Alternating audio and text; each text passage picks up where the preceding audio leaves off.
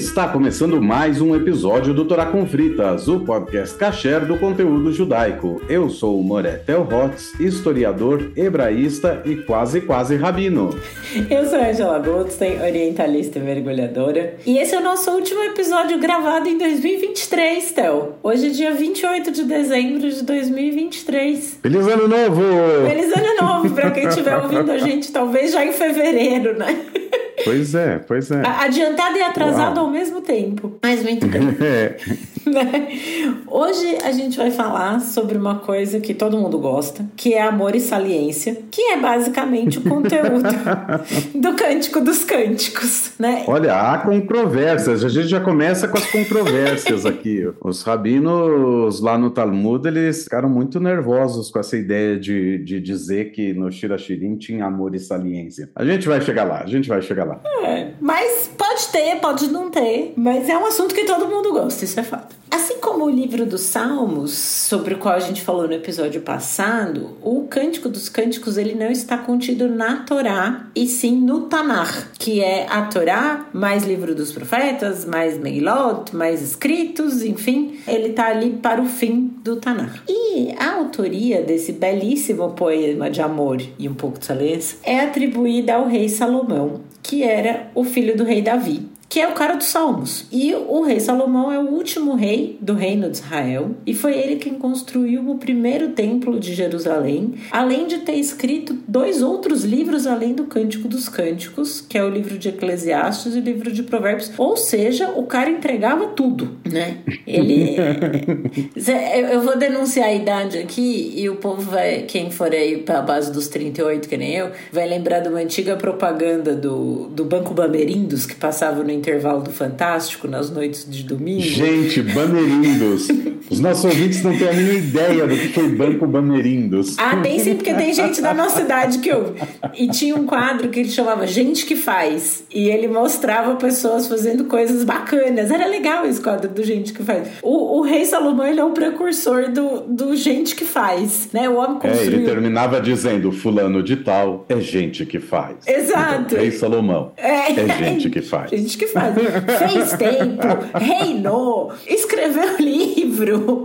Não é? O homem fez tudo, entregava tudo, o rei Salomão. E a gente diz que o livro do Cântico dos Cânticos é atribuído ao rei Salomão porque, enfim, ele era o rei da época também, né? E como rei ficavam as atribuições das, do gente que faz, as atribuições das construções e de tudo, acabava indo indo para o rei e não necessariamente se alguma outra pessoa tivesse feito a coisa. Então, é, não é só ele fazia, mas ele era a gente que levava crédito, né? O, o rei Salomão, sobretudo. Mas enfim, que mais podemos falar sobre o Cântico dos Cânticos, tá? Bom, Cântico dos Cânticos é um livro que, obviamente, textualmente, ele é um ele, ele é uma espécie de uma peça de teatro, na verdade. Ele funciona como um musical, é uma opereta, porque ele é poesia, mas ele tem personagens, e os personagens são o noivo, a noiva, ou o amado e a amada. E o coro, tem coro feminino e coro masculino. Então isso significa que é realmente uma peça, e muito provavelmente uma peça cantada. Pela estrutura dele, pela métrica, pela rima e tudo mais, é muito possível que seja uma peça cantada, um, uma opereta mesmo. Esses termos não existiam na época, mas muito provavelmente isso é de influência grega, porque é uma peça de teatro. Então é, uma, é, é, provavelmente uma obra mais tardia, bem mais tardia do que o Rei Salomão. A gente está falando do Rei Salomão, ele é nascido ali por volta é, do século X antes da Era Comum, por volta de 980 e 980 mais ou menos antes da Era Comum, ou seja, 980 anos antes de Jesus. Ele viveu até mais ou menos 930 antes da Era Comum. Então esse é o tempo de vida dele, mais ou menos 50 anos, entre 40 e 50 anos, mas o estilo do hebraico é mais próximo ao hebraico utilizado pelos rabinos entre os séculos 1 antes da Era Comum e 1 depois da Era Comum, ou seja, período do Segundo Templo, ou seja, 800 anos depois de, de Salomão, é isso que eu quero dizer. O estilo do hebraico, em, vários, em várias partes do texto, parece indicar que o livro é bem mais mais tardio. Não é só um livro que é atribuído ao rei Salomão, mas que ele tem tipo, ele foi escrito 10 anos depois da morte do rei Salomão e atribuíram a ele. Não, o livro tem elementos de escrita e de recursos linguísticos e de estruturas linguísticas que não se usava na época do rei Salomão, nos textos que são da época do rei Salomão, mas que sim aparecem em textos da época do segundo templo, 800 anos depois de Salomão.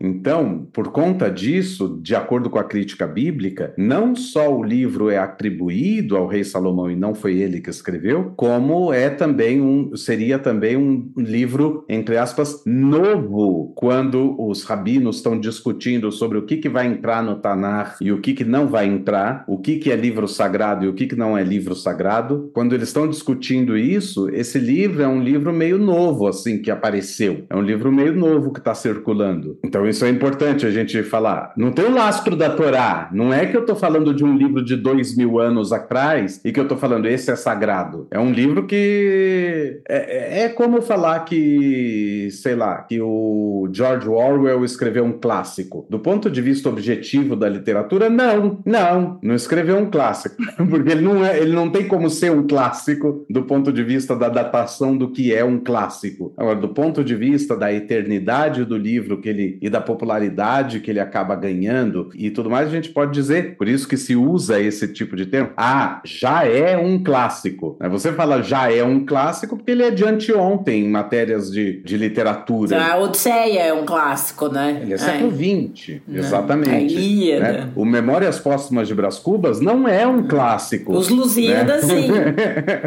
a gente usa. Isso, a gente usa esse termo, a gente brinca assim, ah, ele é, o Machado de Assis é um clássico. Mas na verdade ele não é um clássico, né?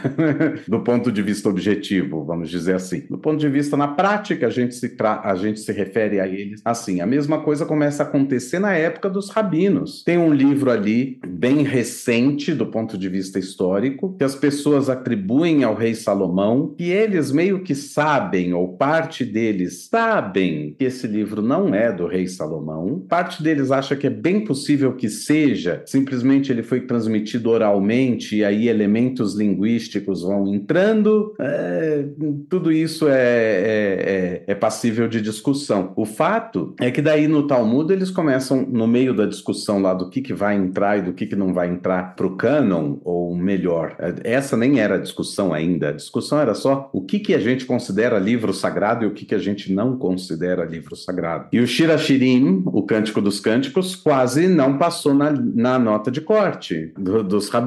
Ele quase não entrou para o cânon judaico. Assim como outros livros, tá? Esther também quase não entrou. Eles eram bem rigorosos no que eles iam considerar como sagrado ou não. Mas na prática, como é um colegiado de rabinos discutindo, se a maioria decidir que é, então é, né? Ou se alguém muito bom de discurso convencer a maioria de que é, então é, ele passa a ser. E é importante entender que isso aconteceu é, com todos os livros do Tanar, quer dizer, ao, ao, todos os livros do Nar, né? Que o Ta, que é a Torá, a Torá estava muito claro o que, que ela era e, e, quem ela era na Night e que ela era sagrada. O, as dúvidas que existiam é, no primeiro momento é o que, que cabia ser chamado de profetas ou não, e depois o que, que era considerado sagrado, mesmo não sendo Torá, mesmo não sendo profetas, que daí são aqueles escritos, né? Os escritos sagrados que a gente falou na, no outro episódio, os agiógrafos. E é nessa discussão que entra aí. Essa é uma discussão que está acontecendo com todas as uh, Megilot. O que, que são Megilot? Acho que é bom explicar isso, né? Megillah é literalmente um rolo. Todo livro bíblico é originalmente uma Megillah, é um rolo. Eles eram escritos em pergaminho e enrolados. Então, a Torá é uma Megillah. A gente só não chama assim porque a gente chama ele de Sefer Torá, mas ele é, em essência, uma Megillah também, um rolo. Então, todos esses livros bíblicos, eles são Megillah. Agora, na tradição judaica, existem cinco livros que se encontram na seção de Ketuvim, na seção dos escritos sagrados, que são chamados de Megilot. E por que, que eles são chamados de Megilot? São chamados assim posteriormente. Depois que surge livro em fólio, em fólio, como é que a gente explica isso? Livro em formato de livro, como a gente tem hoje. Encadernado. Encadernado. Boa, é, boa. Encadernado, encadernado, como a gente Não estou falando de imprensa. Né? Livro em folho surgiu muito tempo antes da imprensa. Eles eram manuscritos e costurados. Isso já tem na Idade Antiga, livros assim, em folho. Na época dos rabinos, já existe livros em folio. E os rabinos determinam que alguns livros da Torá, alguns livros do Tanar, podem ser escritos em folio e outros obrigatoriamente têm que ser em forma de Megillah, tem que ser em forma de rolo. Quem é que tem que ser obrigatoriamente em forma de rolo? A Torá. A Torá tem que ser obrigatoriamente Megillah. A Torá tem que ser obrigatoriamente um rolo. Fora isso, fora da Torá, qualquer coisa pode ser em folio. E tudo que pode ser em folio tem cinco livros que os rabinos vão falar: não, esses também têm que ser em Megillah. Ou seja, todos você pode escrever em forma de rolo, mas nenhum deles é obrigatório ser escrito em forma de rolo. Agora, cinco deles são obrigatórios em forma de rolo. Fora a Torá. Eu não estou falando da Torá. Torá já, já estabelecemos, ele é em forma de rolo. Fora a Torá, do Nar, dos Neviim e Ktuvim, dos profetas e escritos, do Nar, você tem cinco que a tradição que os sábios estabeleceram que devem ser escritos em forma de rolo, em forma de Megillah. Quais são? Megillat Esther, o livro de Esther, Megillat Ruth, o livro de Ruth, Megillat Eirá, o livro de Lamentações, Megillat Coelet, o livro de Eclesiastes e Megillat Shira Shirim, o livro do Cântico dos Cânticos. Esses cinco livros, eles têm como por obrigatoriedade ser escritos para fins rituais, ser escritos em forma de Megillah, em forma de rolo. Por motivos que a gente não vai saber muito, não vai entender muito bem, desses livros, apenas um é chamado de A Megillah. Quando a gente fala A Megillah, a gente está se referindo de Esther. Em Esther, em Purim, a gente fala, ah, quais são as mitzvot? Ah, tem que fazer isso, tem que fazer, tem que ler A Megillah. Você fala A Megillah, todo mundo sabe que você está se referindo a Megillah Esther, e isso gera uma confusão na cabeça cabeça de muitos judeus que acham que Megillah é sinônimo de livro de Esther. E não, Megillah é rolo. E tem cinco Megilot. Uma Megillah que é a mais famosa de todas, que é Esther, e outras quatro Megilot, que muitas vezes a gente não chama de Megillah por causa disso, mas que são Megilot. Então, é, quando os rabinos estabelecem que isso deve ser escrito em forma de rolo, em forma de Megillah, por que toda essa, essa conversa que eu estou tendo aqui? Eu estou tendo essa conversa aqui para vocês conseguirem entender que existe então uma hierarquia, existe claramente uma hierarquia sagrada. Se eu tenho livros que eu tenho que, para finalidades rituais, escrevê-los em forma de rolo, enquanto que os outros não precisa, mesmo para fins rituais, pode ser em fólio mesmo, isso mostra que existe uma hierarquia entre esses livros. Isso mostra que existem livros mais importantes que outros, dentro da visão de mundo dos rabinos que canonizaram o texto bíblico. E as as Megilot são realmente associadas a escritos mais sagrados do que outros. Então, por exemplo, esses cinco livros que eu falei que são Megilot, o livro de Salmos não é escrito em Megillah, não para fins rituais. Então, o livro de Salmos ele não é mais sagrado do que Megillat Esther. O livro de Esther é mais sagrado que o livro dos Salmos, que foi escrito pelo rei Davi. O livro de Esther é mais sagrado que o livro de Salmos. Esther é um livro posterior, passado em outro lugar, pessoas, pessoas alhures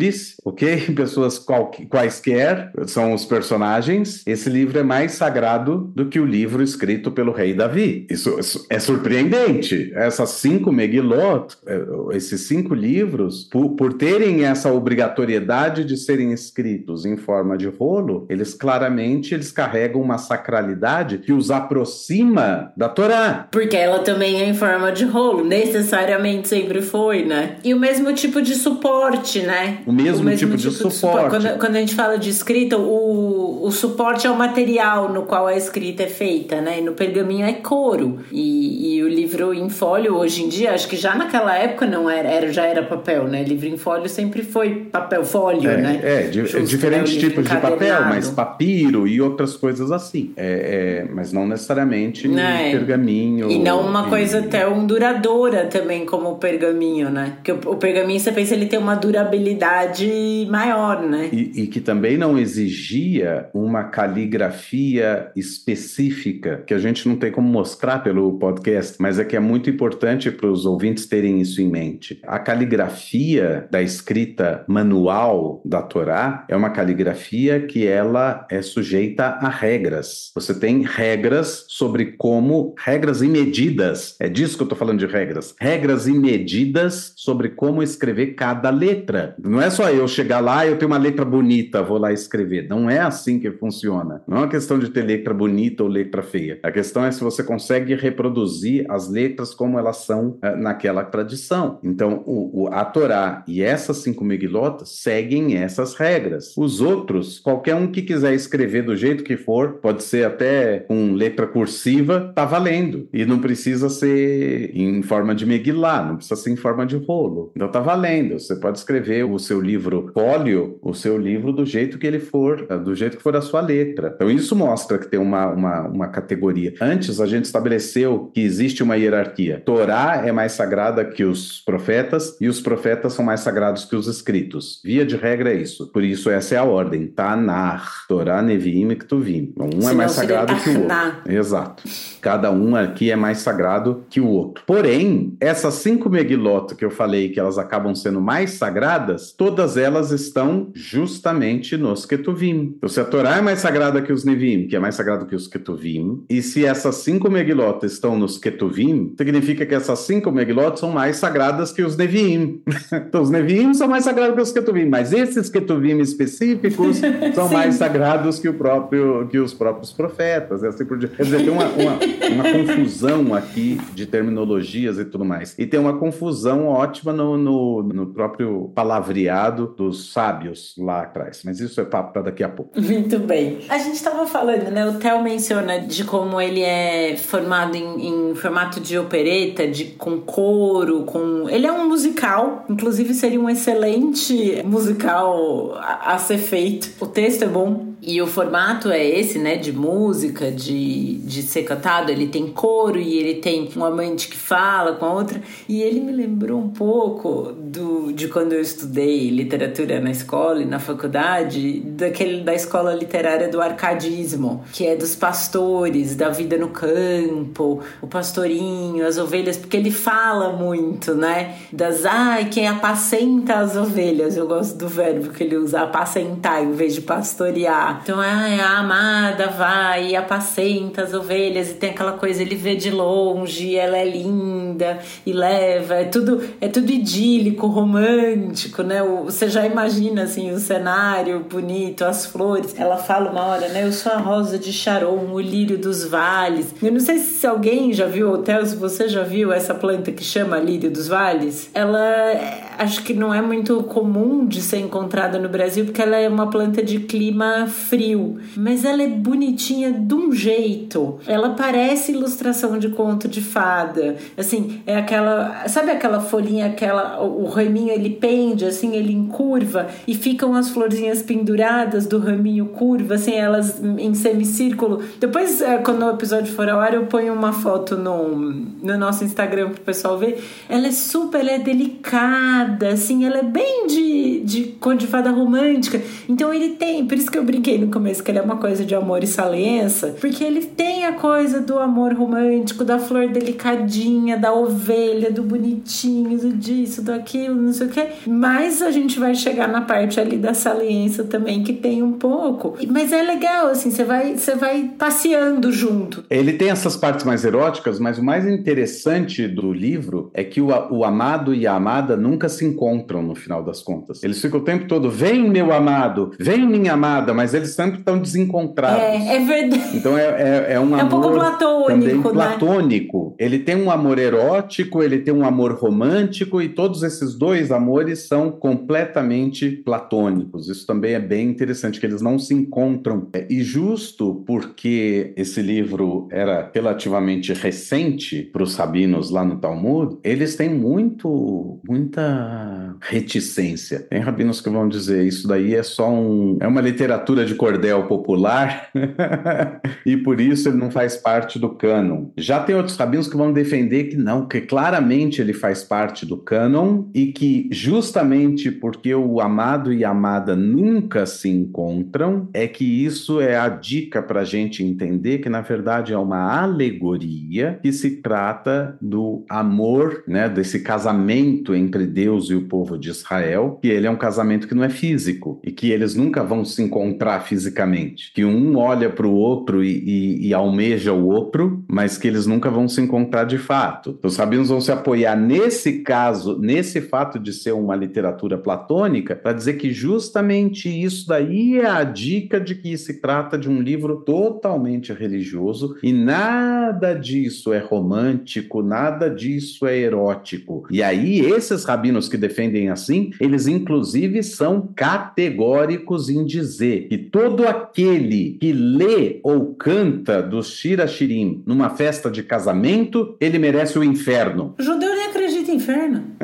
É, os caras vão falar é, dessa forma, do tipo, merece o Gehinom. Pior dos piores. É, porque isso não é coisa que se faz, isso é um livro sagrado. Ele é um livro sagrado, ele, ele, ele, ele, ele pertence às esferas da religiosidade, ele não pertence às esferas das frivolidades mundanas. Da, da mundaneidade. Ele, ele não, ele não Da- pertence a isso. Coisas terrenas, né? Exatamente, ele não pertence a esse, a esse mundo da saliência. Ele não pertence ao mundo da saliência, ele não pertence ao mundo do romântico. E outros rabinos vão se colocar no decorrer dos séculos dizendo que não, justamente porque explora ou expõe essa característica do relacionamento Deus e o ser humano, justamente por isso eu devo cantar e, e ler num casamento. Os noivos devem aspirar esse tipo de sacralidade dentro da sua vida conjugal. Que a sua vida toda conjugal, que a família que eles construam, seja um arquétipo do próprio povo de Israel. Então, quer dizer, você sempre vai ter diversas opiniões a respeito do livro o tempo todo. Eu vou colocar a minha também. Aí, não sou À rabina, vontade. não tô nem perto de ser. Ao contrário, ao contrário do Theo, que apenas por contingências do momento ainda não recebeu sua ordenação. Eu não sou nem tenho pretensão.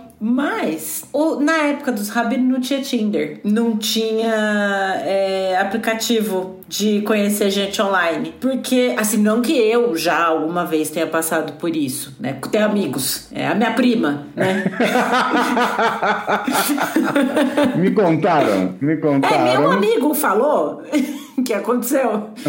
É, mas que tem, é muito comum pessoas ficarem só na conversa. E quando alguém fala, pô, e, e não tô nem falando de conversa de, de, de saliência. É, conversa mesmo, de, de trocar uma ideia com alguém você fala, pô, essa pessoa é legal, eu queria conhecer.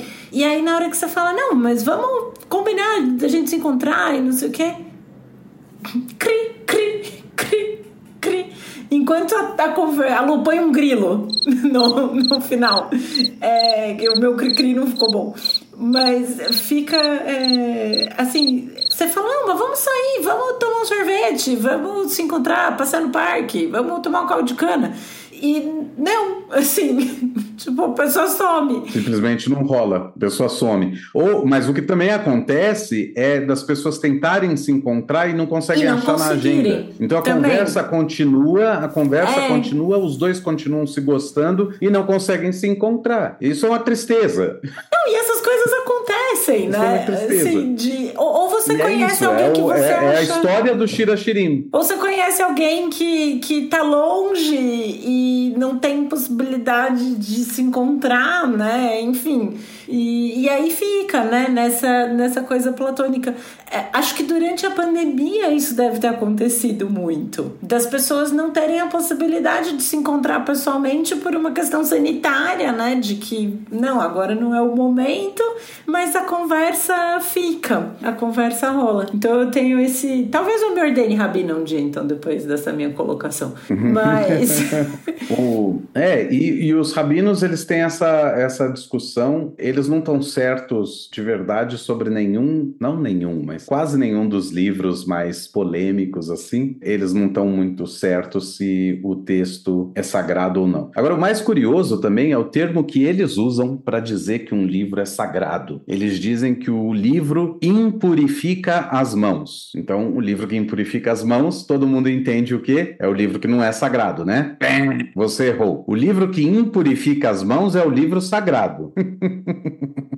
Essa é a linguagem dos rabinos. O livro que impurifica as mãos é o livro sagrado. Demorou muito para entender o que, que os rabinos estavam querendo dizer com isso. A, a ideia é: o livro é tão sagrado, tão sagrado, tão sagrado, que qualquer coisa em comparação com ele é como se fosse impuro. Então, quando você toca nesse livro, é como se sua mão fosse impura. Então, ele impurifica as suas mãos. Ele impurifica no sentido de que, eh, na hora que você toca, as suas mãos estão tão abaixo de esse degrau de sacralidade dele que então sua mão é como se fosse impura naquele momento. Por isso que é costume que você não encoste no livro da Torá, por exemplo. Você não encosta no Sefer Torá. Né? Quando você vai ler a Torá, você sobe a Torá, o Baal Corê, o leitor da Torá, vai te apontar onde está. Você encosta o seu talit na, na, na, onde ele te mostrou e dá um beijinho no talit, mas você não encosta com o dedo. É, né? O próprio leitor da Torá não aponta com o dedo, ele aponta com um dedinho feito feito de prata muitas vezes ou de outro material, e ele usa esse dedinho para apontar o texto, para não encostar diretamente no texto. Tudo isso vem desse termo metameiadaim, que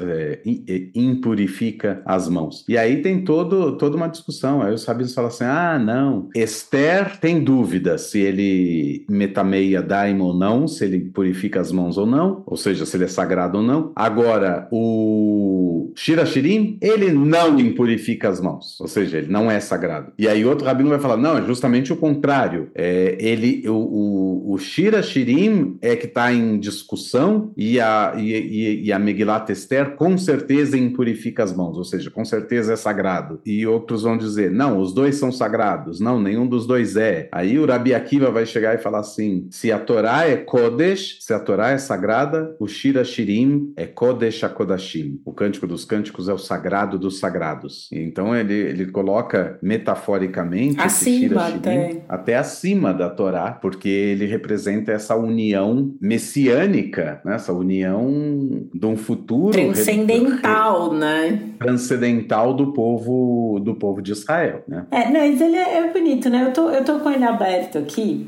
e aí assim, tem coisa que a gente pode ir, ir lendo e fazer uma interpretação saliente pro duplo sentido, assim, tem algumas mais explícitas, umas nem tanto. O texto original tá em hebraico, óbvio, mas tem a tradução para o português e a gente é falante, acredito que 99% dos ouvintes do Torá é, são falantes nativos de, de português. Então a gente vai ver as coisas com a nossa, né? A, a língua ela é uma visão de mundo muito particular dos falantes dessa língua. Tanto que as expressões elas fazem sentido pra gente, né? E quando a gente aprende uma língua nova, elas mas a gente custa um pouco a, a entender as expressões porque é, é uma forma de visão de mundo da, dos falantes daquela língua e a gente tem isso com o português. E com o português a gente tem a, a questão do, nas frases do objeto direto, assim, quando você junta um verbo e objeto direto, você pode falar qualquer coisa que parece um pouco sacanagem. Eu vou esfregar a beterraba. Tipo, é um meme não. desse, né? É, tem um meme. É. Né? Eu tenho aqui na minha casa. Qualquer coisa que você fala dessa, desse jeito. Você parece que você tá falando uma sacanagem, assim. E eu gosto muito de rabanete, o legume. Rabanete. Eu compro sempre. E sempre usava em saladas. Até que eu descobri uma receita da Rita Lobo que ela fazia eles assados com, como chama, mostarda em grão e papo. Fica uma delícia. E aí eu comecei a fazer com frequência aqui em casa. E outro dia eu tava fazendo o almoço. E aí eu olhei pro meu namorado e falei, putz, falta só fazer uma coisa. Ele, o quê? Eu falei, falta assar o rabanete. Meu, nós ficamos uns cinco minutos rindo. E aí virou uma piada assim da casa. Que a expressão não existe, mas. Mas, tipo, parece a, assar o rabanete, né? Era, e, e era, era de verdade isso que eu ia fazer. Eu ia picar o rabanete, misturar com azeite, mostarda, páprica e sal e pôr no forno médio por 20 minutos pra assar e comer no almoço.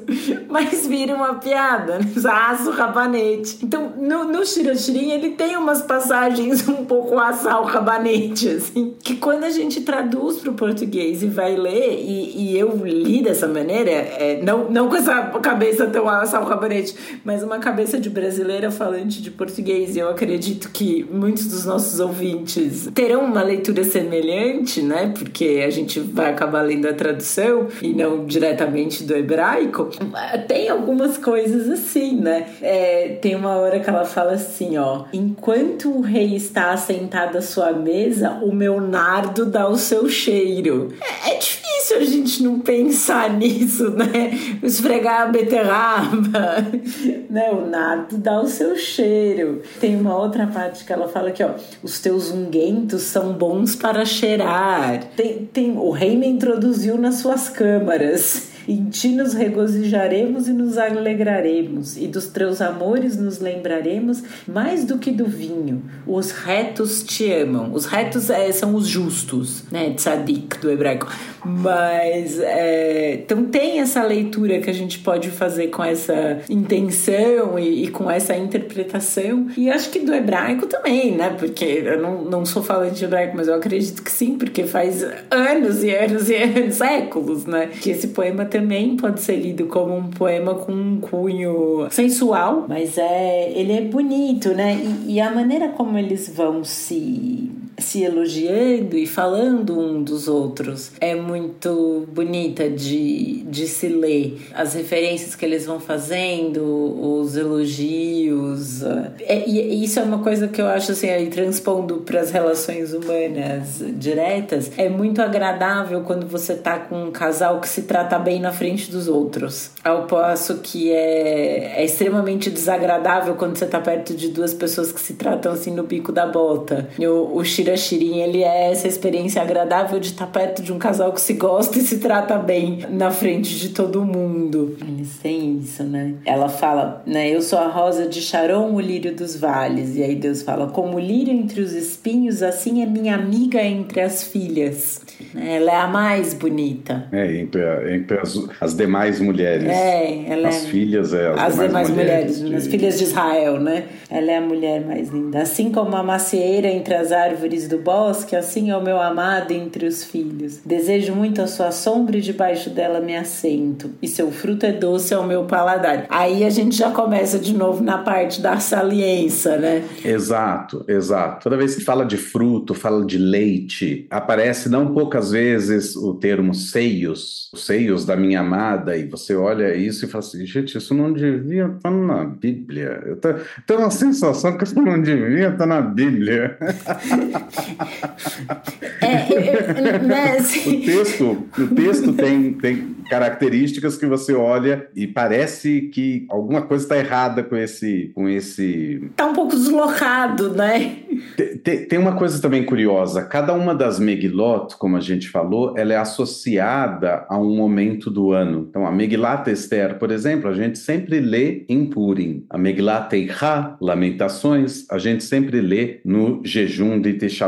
Depois disso, a gente tem outras três Megilot, né? A Megillah de Ruth, Megilat Ruth, a gente lê em Shavuot, porque a história de Ruth se passa na época da, da colheita de Shavuot. A Ruth também é alguém que é moabita e, e adere ao judaísmo, adota o judaísmo. Então, como a, a Shavuot também é a festa da entrega da Torá, então tem uma ideia de que a, a Ruth recebe essa Torá, aceita essa Torá. Então, a Megilat Ruth é lida em Shavuot. Megilat Kohelet é lida né, o Eclesiastes é lido em Sukkot, que é essa época que a gente está sentado nas cabanas, nessa moradia transitória que representa a transitoriedade da vida e de como a gente não tem certeza de absolutamente nada. E tem o capítulo 3 de Coelet, que é emblemático, né? Tem um tempo para sorrir, um tempo para chorar, um tempo para viver, um tempo para morrer, um tempo para juntar pedras, um tempo para espalhar pedras, um tempo para plantar, um tempo para colher. Quer dizer, essa, essa ideia da transitoriedade, a vida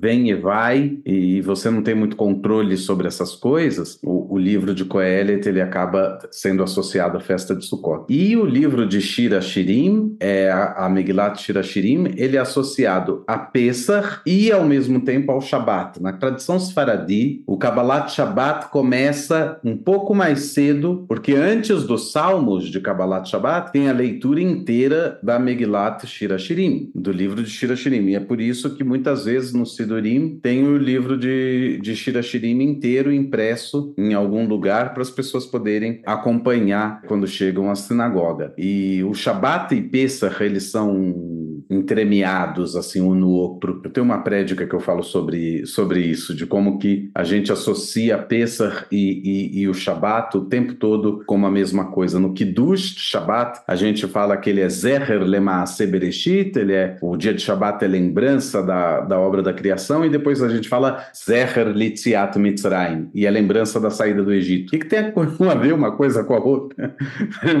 Simplesmente é porque a gente associa o Shabat ao Pesach. O Shabat é o descanso, coisa que quando você era escravo você não tinha. Então só o Pesach pode te possibilitar ter o Shabat. Então o Shabat é também lembrança de que você saiu do Egito, não é mais escravo, que você pode ter um dia de descanso, entre outras ligações que é possível se fazer, e por isso mesmo o Shira Shirim é lido nas duas ocasiões, tanto em Shabat quanto em Pesach. E a gente tem aqui essa dualidade, né? No Shabat, o Shabat é lido na tradição rabínica como, de um lado, o Shabat é uma noiva para o povo de Israel, né? E Deus é o oficiante desse casamento. E de outro lado, na tradição rabínica também existe a noção de que o povo de Israel é a noiva de Deus. Essa é, então tem duas visões. O povo de Israel como um conceito do masculino que casa com a rainha Shabat e que Deus é esse é esse oficiante desse casamento. E no outro conceito, o conceito de Israel é feminino e ele é a noiva, Israel é a noiva de Deus. E daí toda essa ideia do Shira está ligado ao Shabat também, da noiva e do noivo, do amado e da amada, que são Deus e o povo de Israel. Essa última interpretação, justamente, também é uma interpretação é, rabínica antiga, ela acabou sendo herdada pela Igreja Católica. A Igreja Católica associa e interpreta o livro de Cântico dos Cânticos, também na Igreja Protestante tem essa interpretação. Alguns protestantes o chamam de Cantares de Salomão, outros chamam de Cânticos dos Cânticos, enfim, é o, o, o nome do livro é, vai ao gosto do freguês, mas a igreja também associa a isso, de que ele é uma alegoria de Jesus e sua igreja. O amado é Jesus e a amada é a igreja. E aí, nesse caso, tem um paralelo, isso é, né, porque como Jesus é Deus na, na, na tradição cristã, é Deus e seu povo, então é Jesus e sua é, igreja. É exatamente a mesma tradição interpretativa, revista, né? Revista de e acordo tá Bíblia, com os olhos né? teológicos é, do cristianismo. E ele está na Bíblia, né? Hum. E... Na Bíblia cristã. E, e, e, na Bíblia cristã, é, é, tanto no cânon católico quanto no cânon protestante. Porque tem livros que estão no cânon católico que não estão no cânon protestante. Né? Mas esse é um livro que está em ambos os cânons, que, que se traz essa visão de que não se trata de uma obra erótica nem nada parecida, uh, nem romântica, mas em paralelo à, à visão teológica do livro, no populacho, no populacho, o livro livro é, é, visto tanto dentro do povo judeu quanto dentro entre cristãos, ele é visto como um livro romântico, é, se extrai falas dele e, trechos dele, e psukim dele para festas de casamento e para cerimônias de casamento, é, entre outras coisas. Falando nisso, aliança, é, em 2003, se eu não me engano, já faz tempo, saiu um filme mexicano do crime do Padre Amaro, é uma versão Como mexicana faz tempo? do Só crime 20 do Padre. Amaro do Écio de Queiroz. Foi ontem. É, eu tava na escola ainda, Uhum. em 2003, foi o meu último ano de escola. É, o Gael Garcia Bernal é o Padre Amado.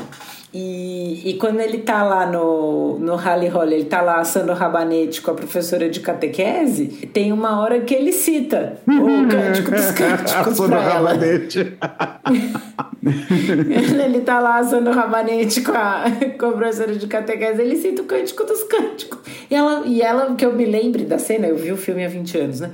Ela, ai, nossa, que bonito. Ele é, é o cântico dos cânticos. Eu, hum. Ou seja, o padre deve, deve saber, é, né? pois é. Ele deve ter estudado. Mas, inclusive, é um bom filme. Fica, fica a indicação aí pra. O filme é muito pra bom. assistirem o filme, é, excelente. É, é... Porque o livro também é muito bom, né? O, o, o, Essa de Queiroz, aqui a gente tem que fazer esse. É, eu, eu não sei se ele gostaria que eu descrevesse assim, mas eu acho que o Essa de Queiroz, ele é de todos os autores de língua portuguesa, aquele que qualquer adaptação pode ser a mais fiel possível do livro. Não que seja, mas pode ser, tem potencial. Por quê? Porque ele escreve todos os detalhes, os mínimos detalhes. Quando ele vai descrever uma sala, ele descreve os mínimos detalhes. Então, se você quiser ser fiel à obra, você consegue reconstruir a sala que ele está imaginando. Então, às vezes isso atrapalha um pouco a leitura, mas para algumas pessoas. Mas, mas para quem quer fazer um filme, uma série ou qualquer coisa, o, o, Essa de Queiroz é, é perfeito para isso. Então, o filme é muito bom porque, obviamente, o livro também é. é. Bem, não, e, e é uma baita história, assim, como eu, eu, eu, sou uma grande entusiasta do Essa de Queiroz, eu estudei ele na minha iniciação científica, eu gosto muito dele. Acho muito bom. Gosto, muito do, da acidez dele. E o, o, o Crime do Padre Amaro é um, é um excelente livro. Aliás, uma outra dica de livro em que ele fala de religião é A Relíquia, que é muito bom. É um livro realmente muito, muito bom. Mas é, tem essa cena aí que o padre vai falar do Cântico dos Cânticos numa situação amorosa. Então, é, pode ser usado sim. Né? A verdade, a verdade é que as pessoas usam. É muito comum em cerimônia de casamento alguém, o termo que aparece no Cântico dos Cânticos para o amado e para a amada, e um chama o outro assim, a amada chama o amado de Dodi, o meu querido, né? E é daí que vem a, a expressão Ani le Dodi vedodi li, eu sou do meu amado e meu amado é, me pertence, que é utilizada no, nos casamentos judaicos. E essa, é, esse, esse trecho, esse passuca, é essa, essa, essa frase é um passuca do, do Shirashirim. Então, quer dizer, embora os rabinos lá atrás tivessem ficado tão bravos que não pode de jeito nenhum falar uma coisa dessas, trazer uma coisa dessas para dentro do casamento, a verdade é que a gente fala essa frase dentro do, da cerimônia, do né? casamento, né? dentro da cerimônia. É, né? A própria, o, o próprio piut de Shabbat, o Lechadodi, ele não usa Dodi à toa, ele usa Dodi porque as pessoas sabem o que é, porque costumava-se ler o. Eles acostumavam, já naquela época, ler o Shira Shirim antes do Kabbalat Shabbat. Então, quando eles falam, venha, é, meu querido, chamar o Shabbat, né? Está falando com o noivo. Venha, noivo, receber a noiva Shabbat, né? Tá aí também essa outra ligação do livro com, com o Shabbat e dessas terminologias que aparecem no livro com a cerimônia de casamento, apesar da, da oposição, da tremenda oposição do, de alguns dos rabinos da antiguidade em relação a isso. Em relação a isso. É, e, tem a parte porque, né, da questão de humanizar, assim, de trazer para o âmbito terreno o, o poema. As, as descrições e as comparações, elas me lembram um pouco o que eu estudei no meu mestrado, que curiosamente, eu não gosto de poesia. E eu estudei. Não é que curiosamente eu não gosto de poesia, eu não gosto de poesia. E curiosamente, no meu mestrado, eu estudei poesia. E é ali a poesia do final dos 1800, ali o parte do realismo e tal. E que tem uma hora que os caras falam assim: eu lembro de um texto que eu li, eu não vou lembrar exatamente de quem era, que eles falavam: bicho, eu não aguento mais essas descrições de poema de amor, que os dentes são fileiras de pérolas e os olhos são duas safiras safiras, ou duas esmeraldas, ou dois, sei lá que pedra que é marrom, é, dois âmbares, né? Não sei o quê. E eles vão falando assim, ai, ah, esse, sabe, ai, batido, chavão. Eu fiquei, nossa, batido, chavão, mas caramba, né? Faz tempo que usam isso sem de, usar. De onde, né? Vamos lá. Eis que é formosa. Shira, Eis que é formosa, minha amiga, eis que é formosa. Os teus olhos são como os das pombas entre as tuas tranças. O teu cabelo é como o rebanho de cabras que descem o monte Gilad. Os teus dentes são como o rebanho das ovelhas ordenadas. Olha os dentes branquinhos, enfileiradinhos, né? É, que sobem do lavadouro. E, e dente não tem bafo, né? Por as ovelhas estão subindo do lavadouro. É, todas elas são perfeitas e não há nenhum e nenhuma há entre elas cujos filhos morrem. Os teus lábios são como um fio de escarlate e o teu falar é agradável. A fonte da tua cabeça é como um pedaço de romã entre as tuas tranças. O teu pescoço é como a torre de Davi, edificada para adornos. Mil escudos pendem dela. Todos rodelas das flechas de valorosos. Os teus dois peitos são como os dois filhos gêmeos da corça que se apacentam entre os lírios. Tá querendo assar o rabanete. Tá querendo assar o rabanete. pelo menos, pelo menos dá uma cortadinha no rabanete. É, é, exato. Ali, pelo menos, pelo menos esquentando o forno tá, né? É, esquentando o forno. Esquentando... Gente, né? qualquer coisa pode ser ouvida como uma sacanagem. É, sim, qualquer coisa. Mas não é. Eu... E, a... e aí, para mim, chega uma parte que é um pouco preocupante, como mulher, de quando alguém olha e fala isso. Tu és formosa, minha amiga, e em ti não há defeito. Mulheres ouvintes do podcast Torá com Fritas e mulheres não ouvintes do podcast Torá com Fritas. Se um homem um dia falar isso pra você, você vira 180 graus corre dessa pessoa. A parte do sem defeito. Recado dado. Não é normal. Assim pode porque tá na Bíblia.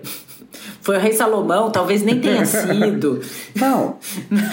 não, e, e, e, assim, é, poeticamente. Exato. Dá pra entender o que, que o autor quer dizer. Aos olhos. É, que ele, que ele tá apaixonado, é, enamorado. Que se destaca, é, é, ele tá apaixonado e ele tá vendo que, assim, é, não tem defeito, esse não tem defeito. É que também tem que lembrar do seguinte: o, o sem defeito no, na literatura bíblica, ele se refere também a tudo que é cachera, tudo que é adequado, sagrado, bonito. O tempo todo você ouve adequado, você sempre ouve esse, esse, esse, esse termo. Na literatura do Gênesis você tem isso, fulano de tal era sem defeito, o fulano de tal chegou sem defeito, é, não se via defeito em Noah, não se via... O que, que é não se via defeito? É impossível. É, é. Se, se for um rei bíblico ou Deus falando isso diretamente para você, pode acreditar. Se for um homem, não. Ou uma mulher. Mas é, é o. É, é red flag de relacionamento abusivo. Como figura, de, como figura poética. É, como figura, figura de linguagem, figura poética. É. Figura de linguagem, figura poética. Mas é. realmente, não é. Nada ali é literal. Aliás, na é. tradução que você leu já tem a, a interpretação do tradutor, né? Que a gente sempre brincava, que a gente sempre brincava lá. Eu fiz uma matéria inteira só sobre é, Shira Shirim, foi no meu segundo ano, eu acho, no Scherter. E o texto não diz seus olhos são como os da pomba. Não, seus olhos são pombas. E aí a gente ficava tentando imaginar o que, que são olhos que são pombas. São formato dos olhos, que lembra a silhueta de uma pomba de lado. É o que, que ele quer dizer com isso? Que, o, é, é, é o que, que ele quer dizer com isso? é, o que, que, o que, que são esses olhos é, que são pombas? E que as traduções, que as traduções é que vão colocar que os olhos são como os olhos da pomba, que geralmente as pombas têm os olhos negros, né, como uma jabuticaba. Então aí tá aí, é a morena tropicana do Alceu Valença, entendeu? Né, o, o, é... o, o olho de jabuticaba. É tipo... o olhar noturno. É. eu tava lembrando da... É, não, eu tava lembrando da descrição da Iracema, do José de Alencar também, né? Quando ele descreve que ela tem o talhe da palmeira, o hálito da baunilha, tem toda essa coisa do, do romantismo bebeu muito na fonte aí do, do Shirashirim, né? É, as pernas são como duas palmeiras que recebem os beijos do sol e do mar, e coisas assim. É, e ela, eu lembro disso que ela tem o hálito da baunilha. Eu falava, gente, essa mulher deve ser uma loucura loucura, né? e... Não é? E... Mas é você vê que o romantismo ele bebeu bastante na fonte do, do Shira Shirim. E falando na tradução, a tradução do título para o português é boa, né? É bem literal, assim, Shira Shirim, cântico dos cânticos. Shira é cântico, né? Em hebraico, música. Então a tradução é do, do título tá 10 de 10, assim, tá muito boa. É, não, o, o, a tradução do título é ótimo. Cântico dos cânticos. O mais interessante é esse nome, né? Shir Hashirim. É o cântico por excelência. É, é, curioso que esse nome é um nome que, que, que aparece no primeiro versículo do livro. Né? Ele começa Shira Shirim Asher Lishlomo. Aliás, tem essa aliteração toda. Né? Shira Shirim Asher Lishlomo. O Cântico dos Cânticos do Rei Salomão. Mas que é curioso que essa é uma, justamente esse passuk é uma das evidências de que o livro é tardio. Porque na época bíblica, por exemplo, quando você pega Salmos, você não fala Mismor Asher Le David, o, o, o canto que é do David. Você só fala Mismor Le David, canto de Davi. Isso é, é o hebraico dessa época. O correto seria ser Shira Shirim Lishlomo, o, o cântico dos cânticos do Salomão, e não Shira Shirim Asher Lishlomo. Esse Asher é, é, é, não é do, do, do, período, não é do mesmo período de, em que o texto supostamente foi escrito. Fora isso, tem toda a questão das alegorias. Né? Essas, essas alegorias são muito indicativas de que isso é, é, é, um trabalho mais do período rabínico, que os rabinos trabalham o tempo todo com alegorias. Essa coisa de dizer, eu, eu duvido muito que lá no mundo bíblico alguém fosse dizer seus olhos são duas pombas. Hum, isso não aparece, né? quando eu falo mundo bíblico, estou falando do, do, mundo antigo, da antiguidade bíblica. A, a, Bíblia, a Bíblia é cheia de descrever mulheres bonitas como ela era bonita de se ver. Essa é a descrição. É assim, a Sara é descrita assim, que ela era é, bonita de qualidades e bonita de se ver. É isso que se fala. E é fator veiefat mare. A Rebeca a mesma coisa. Raquel a mesma coisa. E, e as diversas mulheres que aparecem com alguma descrição aparecem com essa é a descrição. É uma pessoa de qualidades boas e de, né, orna o, o dentro com fora, né? Orna as qualidades com com a, com a aparência. É isso. Já na, nessa nesse tempo mais avançado do período do Segundo Templo, que você já teve toda a influência do helenismo, aí surgem alegorias muito mais profundas. Então tudo isso vai dando a ideia para gente de que o livro é muito provavelmente bem mais tardio. Isso não muda nada, que do ponto de vista da tradição é isso. O, o, o Shira Shirim Asher Shlomo. É, o Shira Shirim é do rei Salomão e a gente vai falar que são os cantares de Salomão, ou o Cântico dos Cânticos do rei Salomão, e a tradição atribui assim, assim como atribui os salmos a Davi. E isso não faz grande diferença do ponto de vista é, teológico judaico.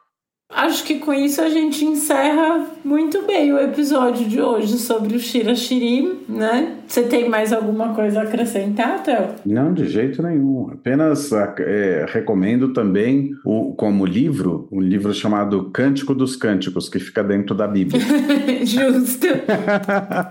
e, é... é... justo. É, é um livro de oito capítulos só. Ele é bem e oito curtinho, capítulos né? curtos. Ai. Ele tem pouquíssimas páginas. Ele, dependendo da edição da Bíblia, você tem três páginas, quatro páginas, não, no, dependendo da edição, um pouco maior. Mas é um livro bem curto. Imagine, é um livro que se lê inteiro antes do Shabat começar. Não é um negócio que pode ser gigantesco. É. então, e eu, eu indico, né, vou fazer coro aqui a, a indicação do Theo de ler o Cântico dos Cânticos, que está no Tanar, não na Torá. Eu vou indicar também um livro do Moacir Scliar, que é muito engraçado, que chama A Mulher que Escreveu a Bíblia. E é como se uma mulher tivesse ajudado o rei Salomão a escrever é, partes da Bíblia e do Cântico dos Cânticos. É um livro muito bom, muito engraçado. Ele é curto, assim, e bem divertido. E aí eu vou indicar também o filme O Crime do Padre Amaro, que a gente falou, que é um filme muito bom. E ele está disponível na HBO Max e também na Amazon Prime. Dá pra assistir se você assinar um desses dois streamings, ele tá, tá disponível lá. É um filme muito bom, tem essa partezinha aí que ele vai citar. Mas fica a dica do, do Sclear, que é, é bastante divertido. O livro eu li no ano passado, no outro ano, é, é bem legal. Acho que, que vale a leitura.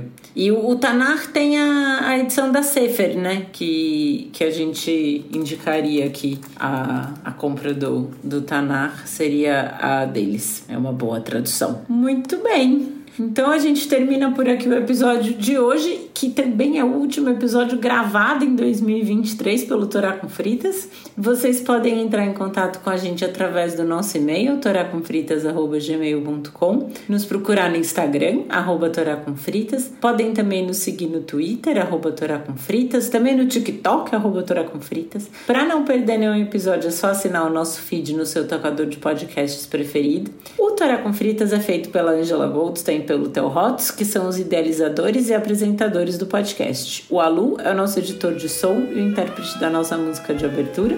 Para entrar em contato com ele, é só procurar no Instagram pelo arroba sempre ou arroba aluprodu. E a nossa identidade visual é da Maia Batalha. Muito obrigada a todo mundo que ficou com a gente até agora. Muito obrigado e até a próxima!